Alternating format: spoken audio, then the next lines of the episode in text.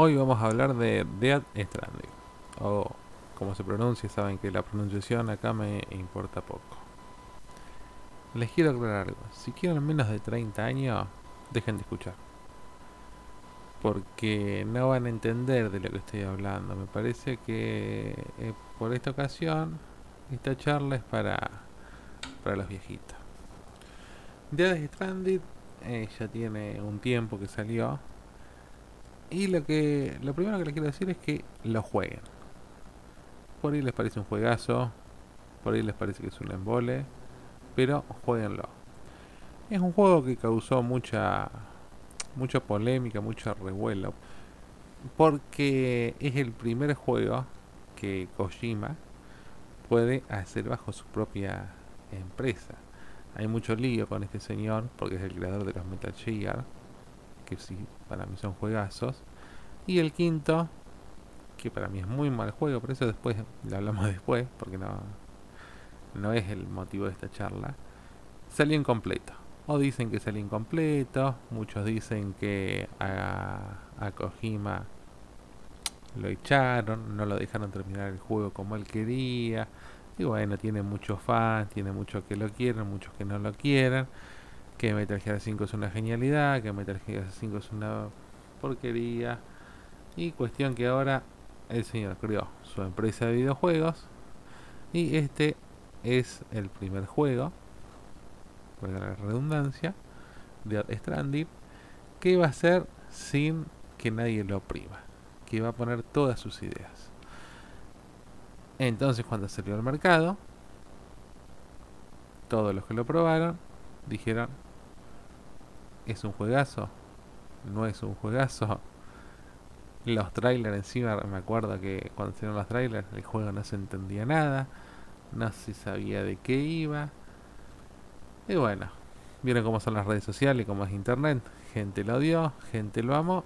Y acá estoy yo para explicarles por qué tienen que jugar el juego. Y vuelvo a preguntar, ¿por qué tenés que jugar Dead Stranding?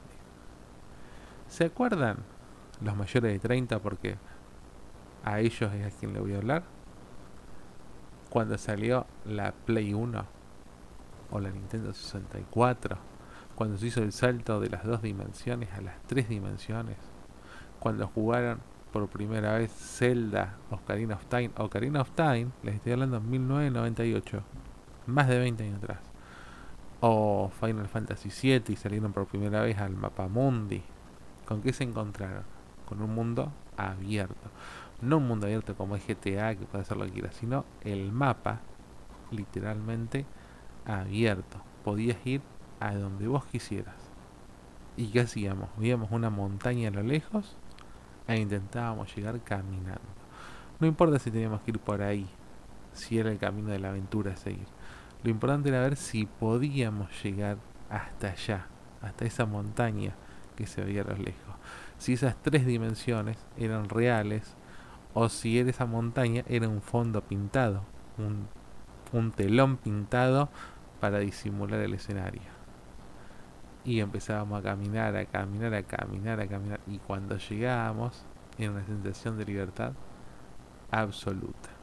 Era una montaña como cualquier otra pero la sensación de haber vencido o roto el juego, de haber llegado a esa montaña como pudimos, como nos la ingeniáramos, era una sensación asombrosa.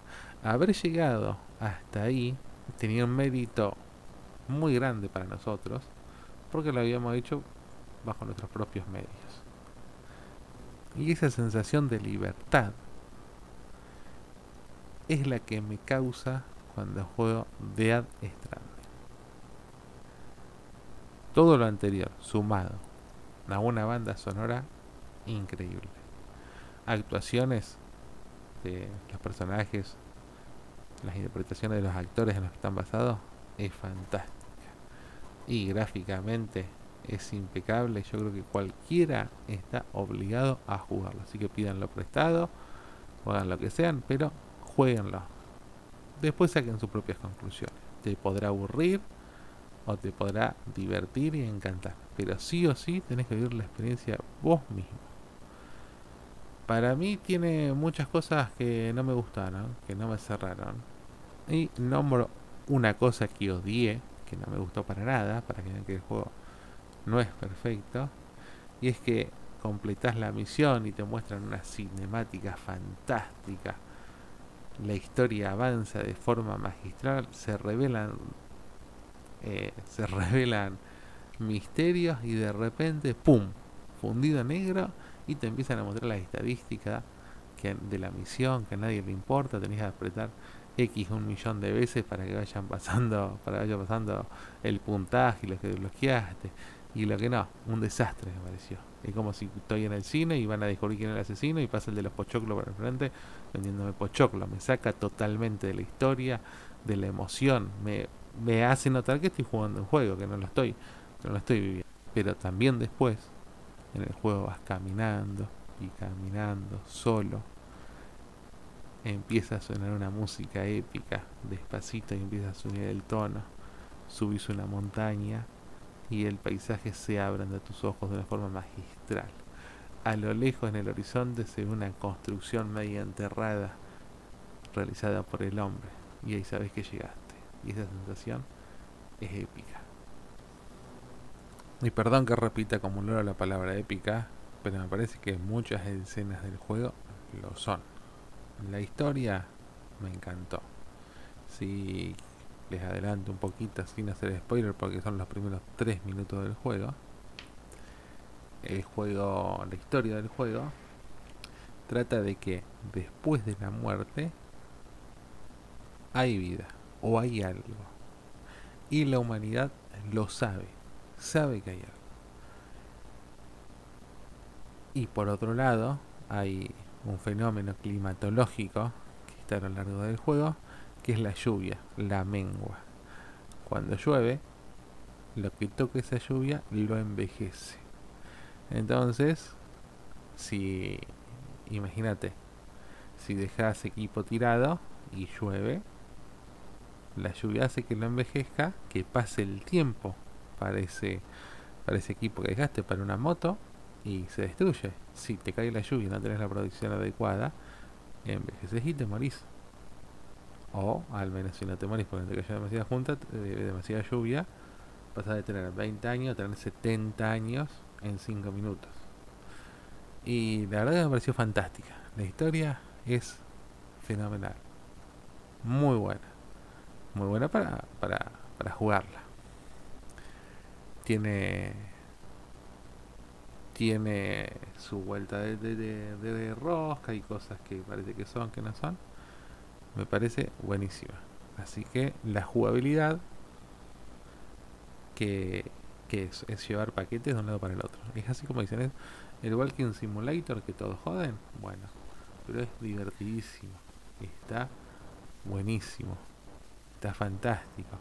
Vos sos un repartidor y tenés que ingeniarte las de llevar de un paquete para un lado y para el otro. Los paquetes pueden ser de todos, los de la historia principal son muy importantes, pero también hay historias, hay historias secundarias que puede ser hasta una pizza podés entregar si querés. Pero no se dejen llegar por eso. Es fantástico.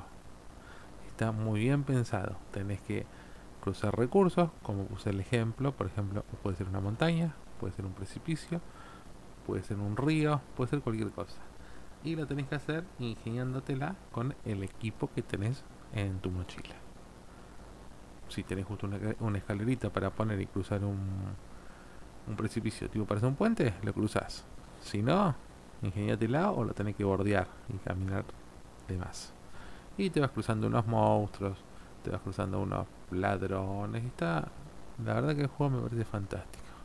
Y gráficamente está genial y busca mucho lo épico. Te encontrás con un, con un monstruo y los enfoques de las cámaras son bárbaros, los monstruos tienen muy buena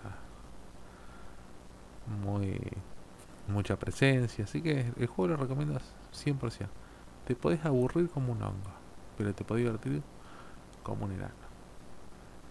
Quiero decir algo que no me gustó, voy a hacer catarsis cuando tengo que encontrárselo mi señora, cuando le hablo de videojuegos, imagínate, me, me mira y me dice, ¿por qué me casé con este boludo?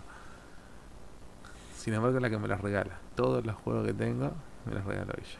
Así que mi amor, muchas gracias. Hay algo que no me gustó tampoco. No me gustó, como dije, que me muestren las estadísticas de la misión y que me corten, que me corten el rollo. No me gustó para nada. Es, no, es que, es que no lo puedo, no, no, no influye, digamos, en mi calificación del juego porque es calificar algo que no, que no tiene el juego y que a mí me gustaría que tenga. Entonces como que no me parece justo, porque una cosa es hacer un juego y otra cosa es agarrar un juego y decir, ah, yo le hubieras hecho esto y esto y, y, son más horas de trabajo que por ahí no se pueden, realizar.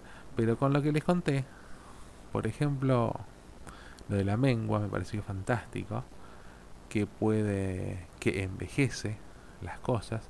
Entonces imagínate para la humanidad lo que sería esa mengua, el potencial que tiene. Porque si vos plantás algo, vos plantás una cebolla, plantás trigo, lo que sea que quieras plantar, no tenés que esperar para cosechar los meses y volver a plantar. En un día, si llueve, con esa, si le cae la mengua encima, la lluvia que envejece, brotó. Está la semilla, yo un pocito pongo la semilla, que la mengua, llueve y nace la planta y ya ahí mismo la puedo cosechar. Y si no la cosecho, obviamente se muere porque la mengua acelera demasiado el tiempo, pero lo veo un potencial increíble. Se habla algo del en el juego de eso, pero muy por arriba. Es todo diálogo. Es, un loco que me pide que le haga un mandado y me dice, ah, porque estoy haciendo este experimento y no me muestra nada. Eso tendría que estar todo el, el, pseudo gobierno acá, y no voy a decir nada de la historia, tendría que estar investigando a full esto. Porque si tenés problema de hambre, con la mengua lo solucionás. Imagínate, perdónenme los, eh, los que no comen carne, pero lo mismo, tenés que criar animales para, alimentar a la raza humana eh, los los animales cachorros se convierten en animales adultos al instante con la mengua. Si, si esa mengua se puede controlar de alguna forma, eh, me parece una herramienta fantástica para la humanidad. Muy peligrosa, pero fantástica. Y otra cosa que no me gustó, pero eh, hay una historia de un personaje, sin dar spoiler, que esté tranquilo, que pierde a su familia pierde su familia, en, hay un gran accidente en Death Stranding que causa todo esto de la mengua, que causa que los seres humanos se den cuenta que hay vida después de la muerte. Todo esto que estoy contando son es la intro del juego, así que no se preocupen, no es spoiler. Yo no les voy a dar ningún spoiler. Y mata a, a gran parte de, de la humanidad. Y los, los sobrevivientes saben, quedan con la tecnología, saben que que vi después de la muerte y demás. Y que, y que la gente sepa que... Y hay un personaje en particular, perdón, hay un personaje en particular, que él muere por unos segundos y está yendo, eh, ve lo que hay después de la muerte. Entonces él ve después de la muerte, no estoy dando spoiler, no digo ni qué es lo que hay después de la muerte, pero él ve a todos los que mueren eh, en ese mismo instante con él y ve a su familia, ve a su esposa y a su hija. Del otro lado, digamos, muertos con él pero a él lo reviven. Le hacen, imagínense, RCP. Lo reviven y entonces cuando él se da cuenta que lo están reviviendo, cuando él tiene esa sensación, empieza a llamar a, sus a su esposa y a su hija para que vengan con él, para que crucen, digamos, de nuevo al lado de los vivos. Y, y bueno, no le hacen caso, obviamente, y él revive, vuelve al lado de los vivos y quedan las, la familia del muerto.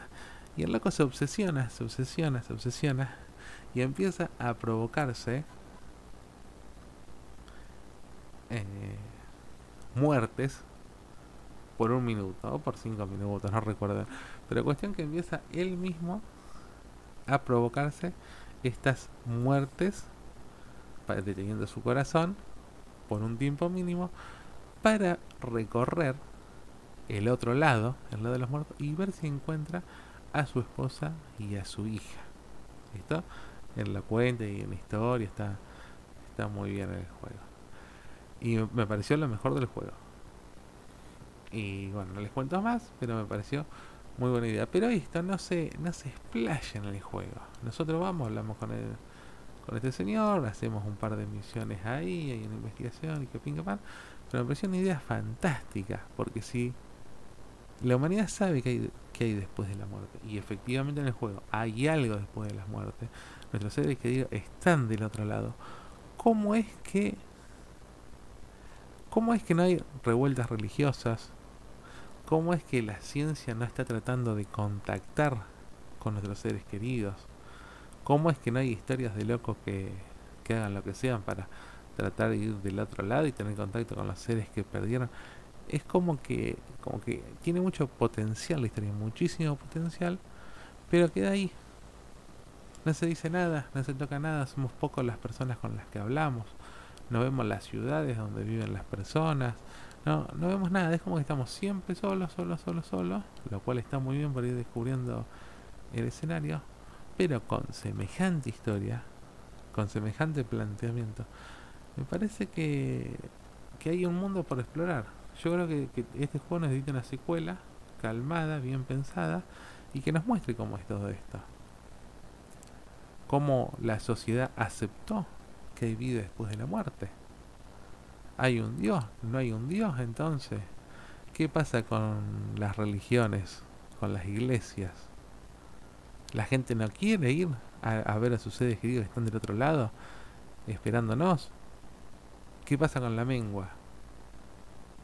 No la, no, la, no la supimos aprovechar, solamente nos protegemos de ella y nada más. Me parece la verdad que era...